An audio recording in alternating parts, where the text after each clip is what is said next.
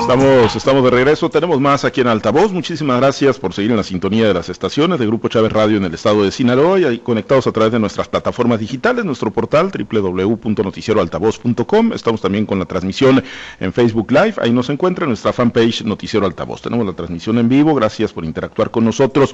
Muchas gracias por sus mensajes, sus comentarios, las opiniones sobre los diversos temas. Vamos a la mesa de análisis, ya están listos como todas las mañanas nuestros compañeros. Saludo en Culiacán, saludo desde la capital a Jorge Luis Telles muy buenos días, Jorge Luis. Buenos días, Pablo César. Buenos días a Francisco Osvaldo, a todo tu auditorio. Muchas gracias, eh, Jorge Luis. Francisco Chiquete, te saludo con gusto también este jueves. Buenos días. Buenos días, Pablo César. Buenos días a Jorge Luis, a Osvaldo y a los que, nos gustan el favor de escucharnos. Gracias, eh, Francisco. Ahorita saludamos a Osvaldo Villaseñor Pacheco. Y, hay muchos temas, ¿no? La realidad es que hay muchos temas también en el escenario local del estado de Sinaloa con las eh, desbandadas que vienen, ¿no? Y que ya se están dando en administraciones públicas, alcaldes que se van en busca de la reelección o de algunas otras posiciones, diputados locales, funcionarios del gabinete del gobernador Quirino Ordaz Coppel. Pero hoy por la mañana surge un tema que la realidad nos llamó mucho la atención. Digo, no es un tema ajeno para los mexicanos, el de la inseguridad, lamentablemente, la violencia violencia común que todos los días pues arrebata mexicanos y mexicanas y que desafortunadamente pues es de las asignaturas pendientes que tienen la mayoría de los gobiernos. El actual no es la excepción con el presidente Andrés Manuel López Obrador pese a las promesas, pero desde la perspectiva político-electoral hoy se hizo un anuncio, una especie de protocolo, un plan, dice el presidente López Obrador, para proteger a los políticos, a los candidatos en eh, lugares, estados donde pues supuestamente hay mayor incidencia de delictiva y donde lamentablemente pues han asesinado desde alcaldes, diputados, candidatos de diferentes partidos políticos. Es un plan para darle protección a esos eh, abanderados, un presidente que en campaña pues se negó a que el Estado, a que el gobierno en turno pues lo protegiera también. Y eh, en el caso de Sinaloa, si bien eh, hoy la secretaria de Seguridad que estuvo ahí en la presentación del plan, Rosa Isela Rodríguez, en el caso de Sinaloa no lo identificó como un Estado que tuviera niveles de agresiones o muchos casos de agresiones contra políticos, sí lo identifica como un estado de riesgo, como un estado de riesgo de que pudiesen presentarse este tipo de acciones. Jorge Luis, pues bueno, eh, positivo, digo, que, el Estado ponga a disposición a las Fuerzas Armadas para proteger a los candidatos en un escenario electoral donde pues eh, muchas veces se ha dicho la delincuencia pues juega, participa, coacciona y, y en ese ese sentido, bueno, el presidente al no haber querido aceptar en el 2018 la seguridad del Estado, se convierte en un ente eh, confiable para los actores políticos, sobre todo para los de oposición, Jorge Luis. Sí, mira, buenos días, otra vez, primero que nada. Pues yo creo que el riesgo está en todos los estados. El hecho de que Sinaloa lo esté considerado como un estado teóricamente de bajo riesgo, pues no es así como para que nosotros este, le echemos las campanas a vuelo ni salgamos a, la glorieta a festejar, ¿no? Yo creo que el riesgo está en todos lados. Me llama la atención el hecho que dicen que, que el plan de protección no es obligatorio, que sea únicamente para aquellos candidatos que así lo desean y que sea coordinado pues con organismos electorales y derechos y derechos humanos. Yo creo que debería ser prácticamente obligatorio, ¿no? ¿Por qué? Porque si bien es cierto a nadie le gusta estar custodiado, protegido, algunos de nosotros los que estamos ahí en, tu mesa de análisis ya, sabemos lo que es andar con este tipo de, protección y la verdad es sumamente, sumamente incómodo, sumamente molesto, atenta contra tu intimidad, intimidad el traer esta protección. Pero en este caso yo creo que es necesario y además debería ser obligatorio, ¿no? ¿Por qué? Porque el riesgo está en todos lados y si tomamos como antecedente las últimas elecciones, el último proceso electoral, pues em, no recuerdo cuántos asesinatos hubo, pero hubo, muchos, hubo bastantes, y luego se replicaron durante, durante ya el ejercicio de gobierno. Es escandalosa la cantidad, por ejemplo, de presidentes municipales que han sido asesinados en diferentes partes del país. Y si bien aquí en Sinaloa tenemos ya bastante, un rato muy, muy grande que no tenemos esta clase de incidentes, pues eso no quiere decir que estemos exentos. Sinaloa hay que nos van a decir, es un estado violento, es un estado de alto riesgo, con todo y que los índices de violencia vayan a la baja, ahora el gobierno aquí, ¿verdad? No deja de ser un estado que tiene encendía las luces de alerta de manera permanente. ¿Por qué? Por las razones que, que ya todos conocemos, ¿no? Es una mm, tierra donde coinciden aquí, donde radican gentes que se dedican al narcotráfico, y eso hace de Sinaloa un estado peligroso como lo queramos ver. Cierto, repito, la incidencia delictiva eh, de hechos violentos va a la baja, pero esto no es para confiarnos.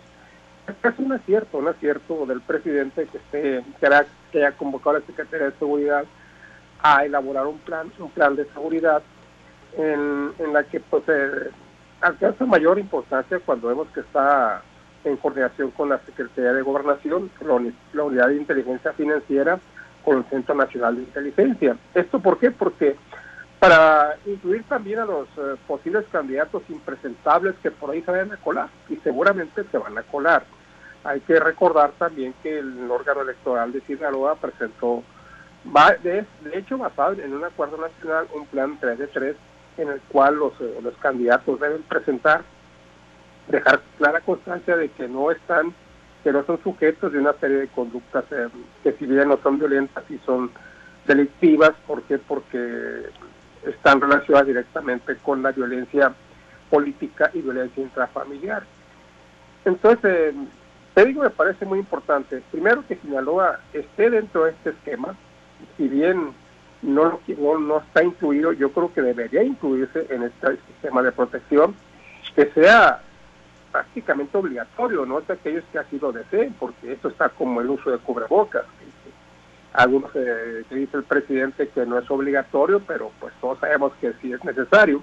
Entonces estaríamos prácticamente en lo mismo. O es obligatorio, o, si no es obligatorio, es necesario. Entonces, yo como candidato que fuese, diría yo, no, pues yo sí quiero la protección, aunque sea incómoda, aunque sea molesta, finalmente, pues únicamente sería por dos meses de la campaña y probablemente tiempo después por aquella inconformidad en cuanto al resultado electoral. Yo lo veo como un acierto y considero importante que Sinaloa también quede incluido dentro de este esquema de protección para los candidatos.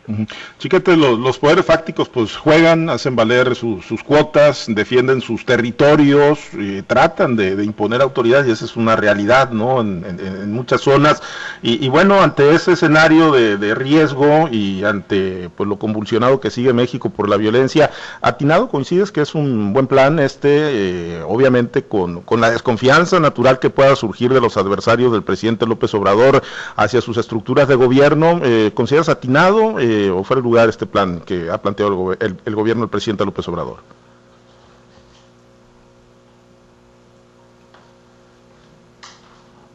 Bueno, eh, Osvaldo, buenos días, te saludo con, con gusto, platicando del, del plan. ahí tenemos a Francisco Chiquete.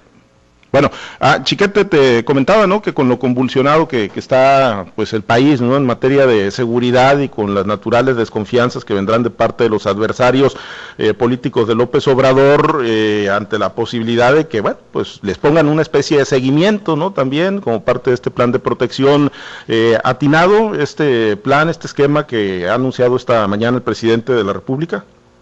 Yo creo que es indispensable sobre todo en estos siete estados que concentran los, los casos de, de, crímenes de carácter.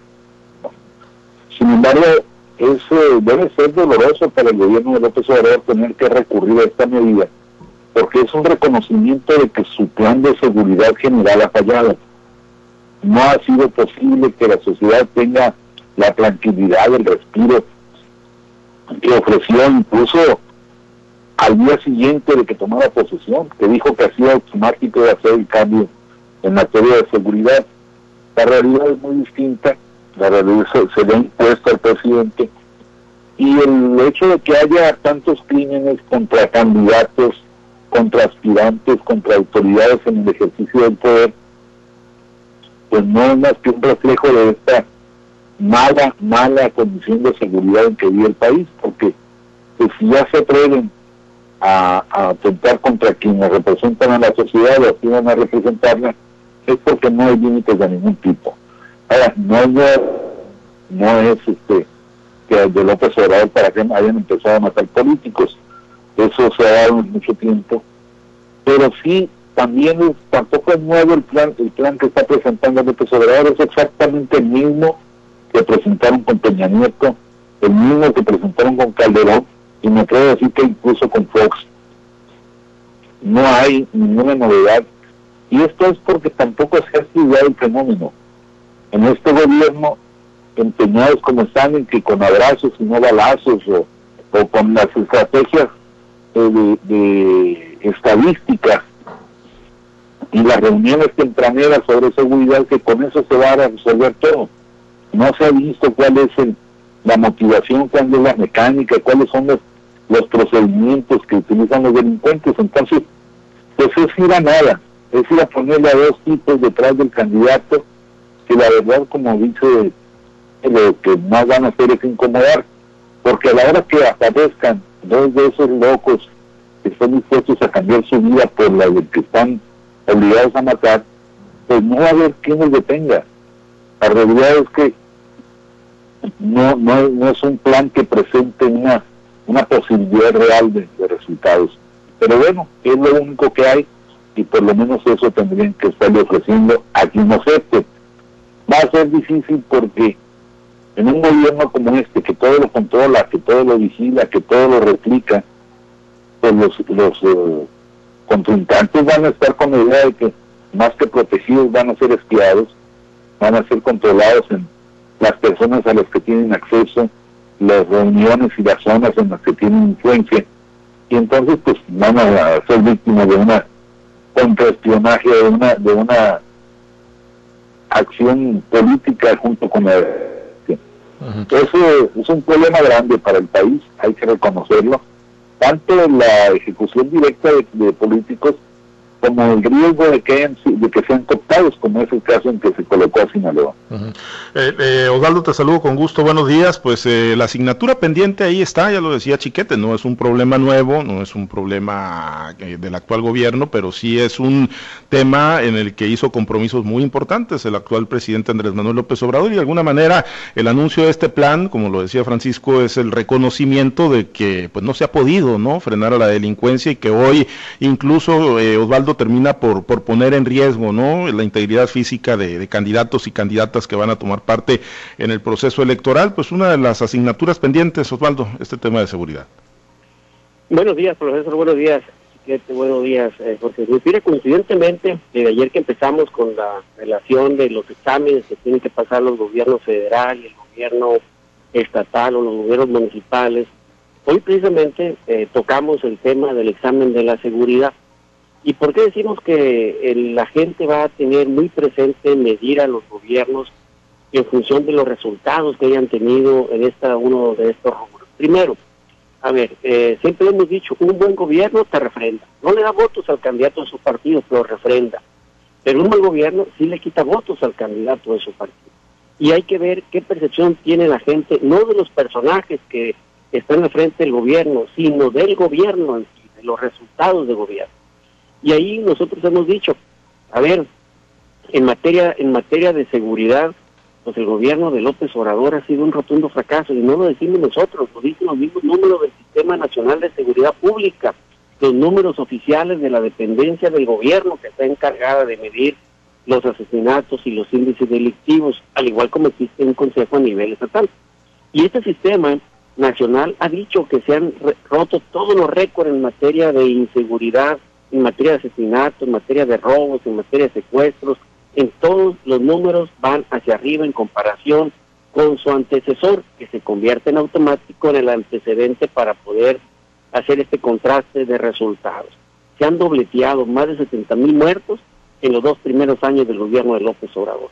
¿Qué ocurre en Sinaloa? Bueno, los números del mismo sistema estatal de seguridad pública basados en los números del Sistema Nacional de Seguridad Pública, pues aquí te dicen que hay una considerable baja, que hay el 51.59% menos de delitos de asesinatos, sobre todo, que se han cometido en relación a los años del último año de, gobierno de Maloba y con lo que cerró el último año de Maloba, con lo que va hasta el día de hoy, en los cuatro años del gobierno de Quirinosas, falta el quinto todavía. Pero lo cierto es que hay una reducción considerable de cerrar con arriba de mil 400, 1500 asesinatos por año. El último año, el 2020, cerró con 870, algo así.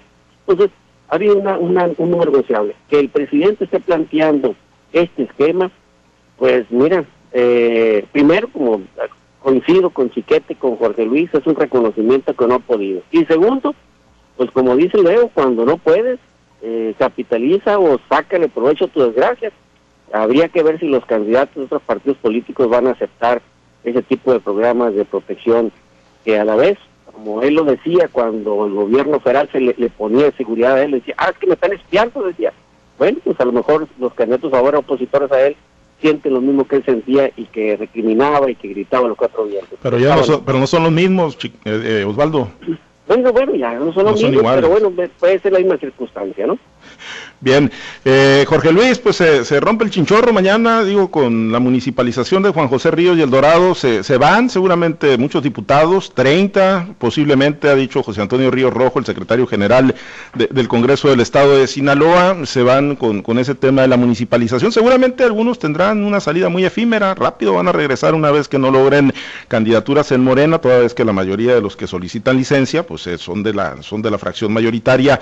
Pero bueno, se rompe el chinchorro hasta 30, 30 de los diputados propietarios en gobierno del estado, pues igual también. Hoy hace unos momentos eh, entrevistábamos al gobernador en este espacio y nos decía el gobernador, sí, ya se fue, eh, ya le presentaron renuncia eh, Ricardo Madrid a la Secretaría de Desarrollo Social, Salvador Reynosa, la Dirección de Vivienda, Irma Tirado, también el Registro Civil, presentaron renuncia también con Isazueta, la Dirección del Sistema para el Desarrollo Integral de la Familia. Se suman pues a la salida que ya se había dado también de Juan Ernesto Millán Como vocal ejecutivo de la CIAPA, Rosalena Millán del Registro Público, más antes Sergio Torres de la Secretaría de Pesca y un largo etcétera también de, funcionarios del gabinete estatal, Jorge Luis, pues bueno, se, se acaban las historias, se hunden unos barcos y buscando pues nuevas aventuras políticas. Del lado del PRI, los que van a pedir licencia el día de mañana son Faustino Hernández y Lupita Iribe Gascón ¿Por qué? Porque son, son, los únicos que tienen asegurada una candidatura a la presidencia municipal de Culiacán y de Badiraguato, respectivamente. Pero seguramente creo que todavía tiene un día más, hasta el sábado, para presentar su, una solicitud de licencia temporal. Y como tú dices, muchos van a regresar, de los que se vayan, muchos van a regresar, y la inmensa mayoría son de, son de Morena. ¿Por qué a regresar? Bueno, pues que porque no es, primero no es seguro que logren la candidatura. El hecho de que estén registrados o que hayan solicitado em, permiso para la reelección de su partido, pues no garantiza que tengan la candidatura. Entonces, primero tendrán que tener la candidatura. Y una vez que tengan la candidatura, bueno, pues ganar, ganar las elecciones y luego pues volver al Congreso, ¿no? Y digo volver porque los diputados se han hecho tan cínicos que ahora ganando y perdiendo de todos regresan al Congreso. Aún ganando, suelen regresar para seguir cobrando y esperar a que llegue nuevamente eh, la siguiente legislatura, pues para seguir, seguir más pegados a la ubre. Esta es una costumbre que se ha hecho común entre todos los, entre los eh, eh, candidatos de todos los partidos, sea a la presidencia municipal, a la diputación local, y seguramente así va a pasar esto pues con bajo el, consuelo de sus suplentes que ven pues muy poco tiempo, ¿no? Que se les cumple su sueño de convertirse en, diputados. Pero te digo, hasta el sábado hay todavía una posibilidad. Y te digo hasta el sábado porque en el caso del PRI pues están esperando una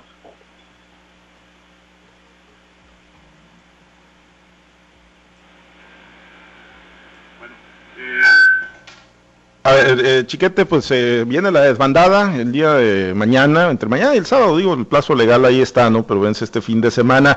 Y sí, eh, muchos diputados locales se registraron para diferentes posiciones, algunos buscan alcaldías, otros la reelección, algunos hasta creo se registraron hasta para ser regidores o síndicos procuradores. O sea, la idea es lo que antes se criticaba del chapulineo político, pues hoy, órale, vámonos y a no dejar el barco, sea en la posición que sea, Chiquete. Pues esa es la naturaleza de los políticos y se ha acentuado en los últimos años.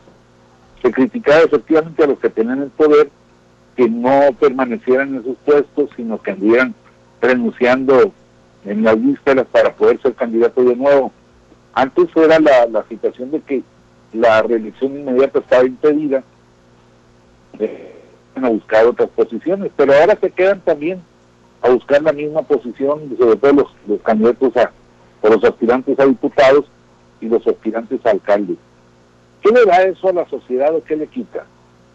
Pues cuando es un buen legislador, un buen alcalde, le quita a alguien que está en el ejercicio en el mejor momento, cuando ya aprendió cuáles son las técnicas, cuáles son las mecánicas para la obtención de recursos económicos, para la planeación, la proyección.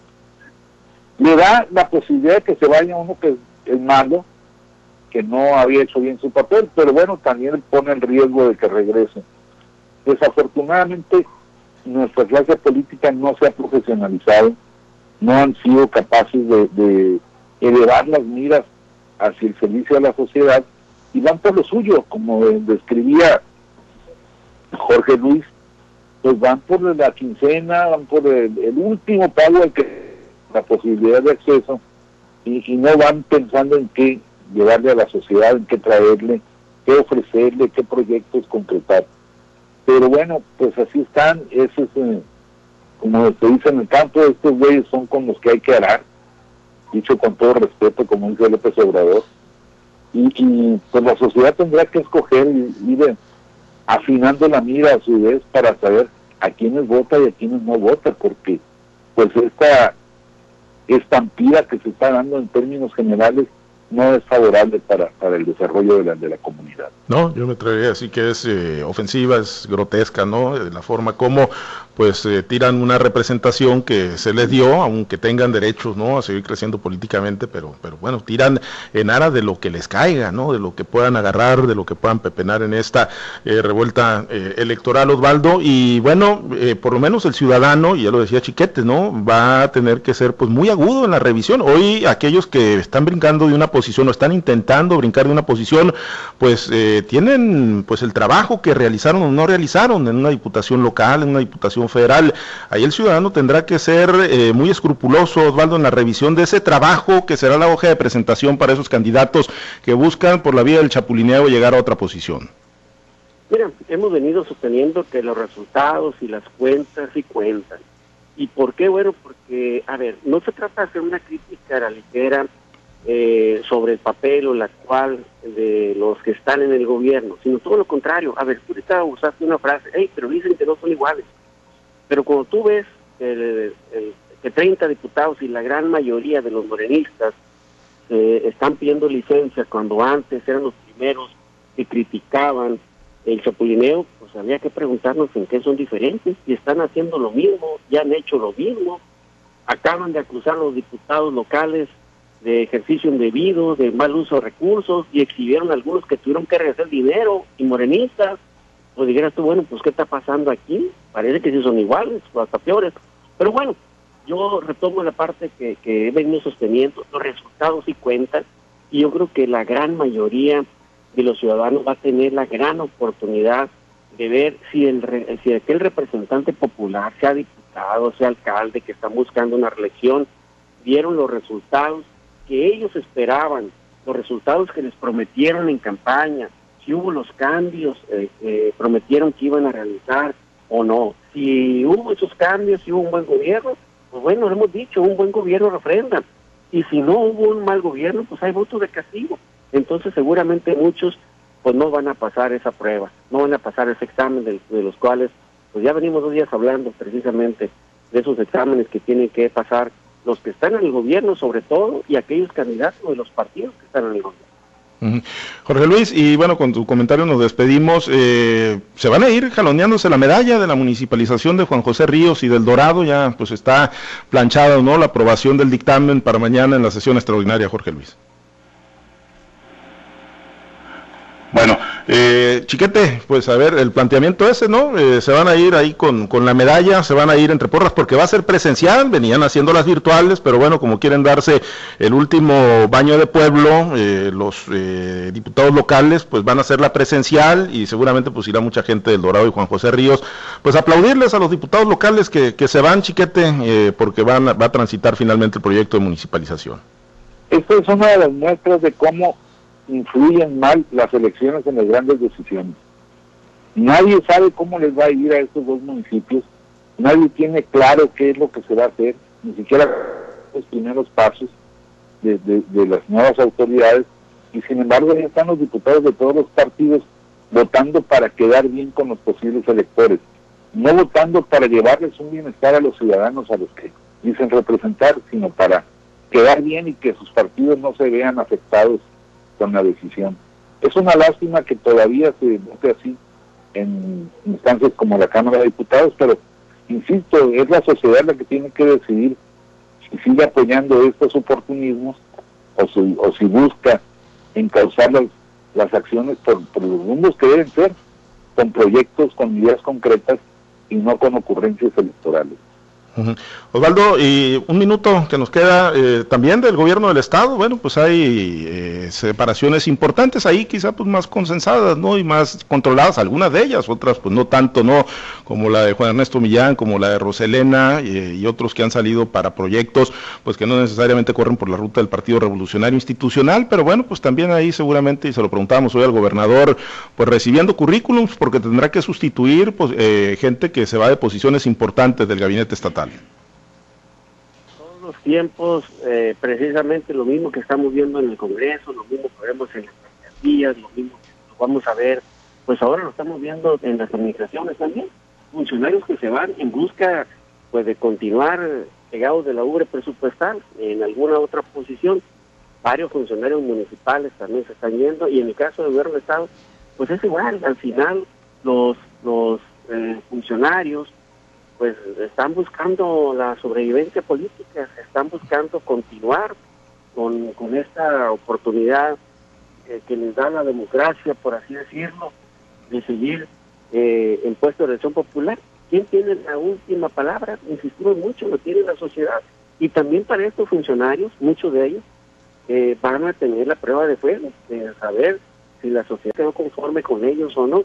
Y otros pues van a llegar como las cuotas de poder que tienen los que manejan los partidos políticos, unos por la vía de representación, buscando la, la aprobación de la gente y otros pues por la vía plurinominal. Esos ya van de cincho, como quien dice, y es como quien dice porque ha habido casos en que no han llegado, pero bueno, la mm, probabilidad es muy grande de que puedan llegar sobre todo los que van en las primeras posiciones. Pues sí, eh, Jorge Luis, eh, retomamos ahí la, la, comunicación, un comentario breve, pues se rompió el chinchorro y se van mañana ya eh, funcionar eh, los diputados locales, teníamos tu comentario cuando ahí tuvimos ese detalle técnico, pero bueno, Jorge Luis, se van en ese chapulineo político que tanto se criticó en el pasado. Sí, y eso, esta renuncia, bueno, configura prácticamente lo que sería la lista de candidatos a diputados de representación proporcional, la única duda que me queda es Salvador Reynoso, que sería incluido dentro, de la lista del PRI, porque hay, recordar, hay que recordar que en la lista de diputados preliminares, pues van cada quien con su partido. Aquí la, la coalición opera. Entonces prácticamente estarás viendo a Connie Tirado en la posición número uno, a Ricardo Madrid en la dos, y a Irma Tirado en la número tres, o a, o, Irma Tirado en la uno y Connie en la tres, ¿no? Eso ya dependerá de, del gobernador, que es el que va a tomar la palabra final.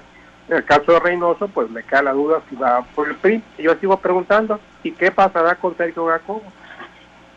Pues hasta el momento se queda en el Congreso del Estado de Sinaloa, ¿no? Por lo pronto, si no hay solicitud de licencia eh, o bueno, pues algún otro proyecto que esté construyendo. Pero bueno, vamos a estar pendientes mañana de la sesión extraordinaria. Gracias Jorge Luis, excelente día. Gracias, muy buenos días. Osvaldo, muy buen día. Muy buen día, Gracias, Chiquete. Muy buen día. Yo, Pablo César, solo una aclaración. Sí. Reynosa va por el distrito 20. Por mayoría. Sí, y que una tirado va por la sindicatura como síndica procuradora en la planilla de Pucheta. Muy bien, ahí está el dato. Entonces, en función de eso, se separan del gabinete del gobernador Quirino Ordaz. Gracias, Chiquete. Muy buen día. Eh, gracias a los compañeros operadores en las diferentes plazas de Grupo Chávez Radio en el estado de Sinaloa. Manténgase conectado con nosotros a través de nuestro portal www.noticieroaltavoz.com. Soy Pablo César Espinosa. Le deseo a usted que tenga un excelente y muy productivo día.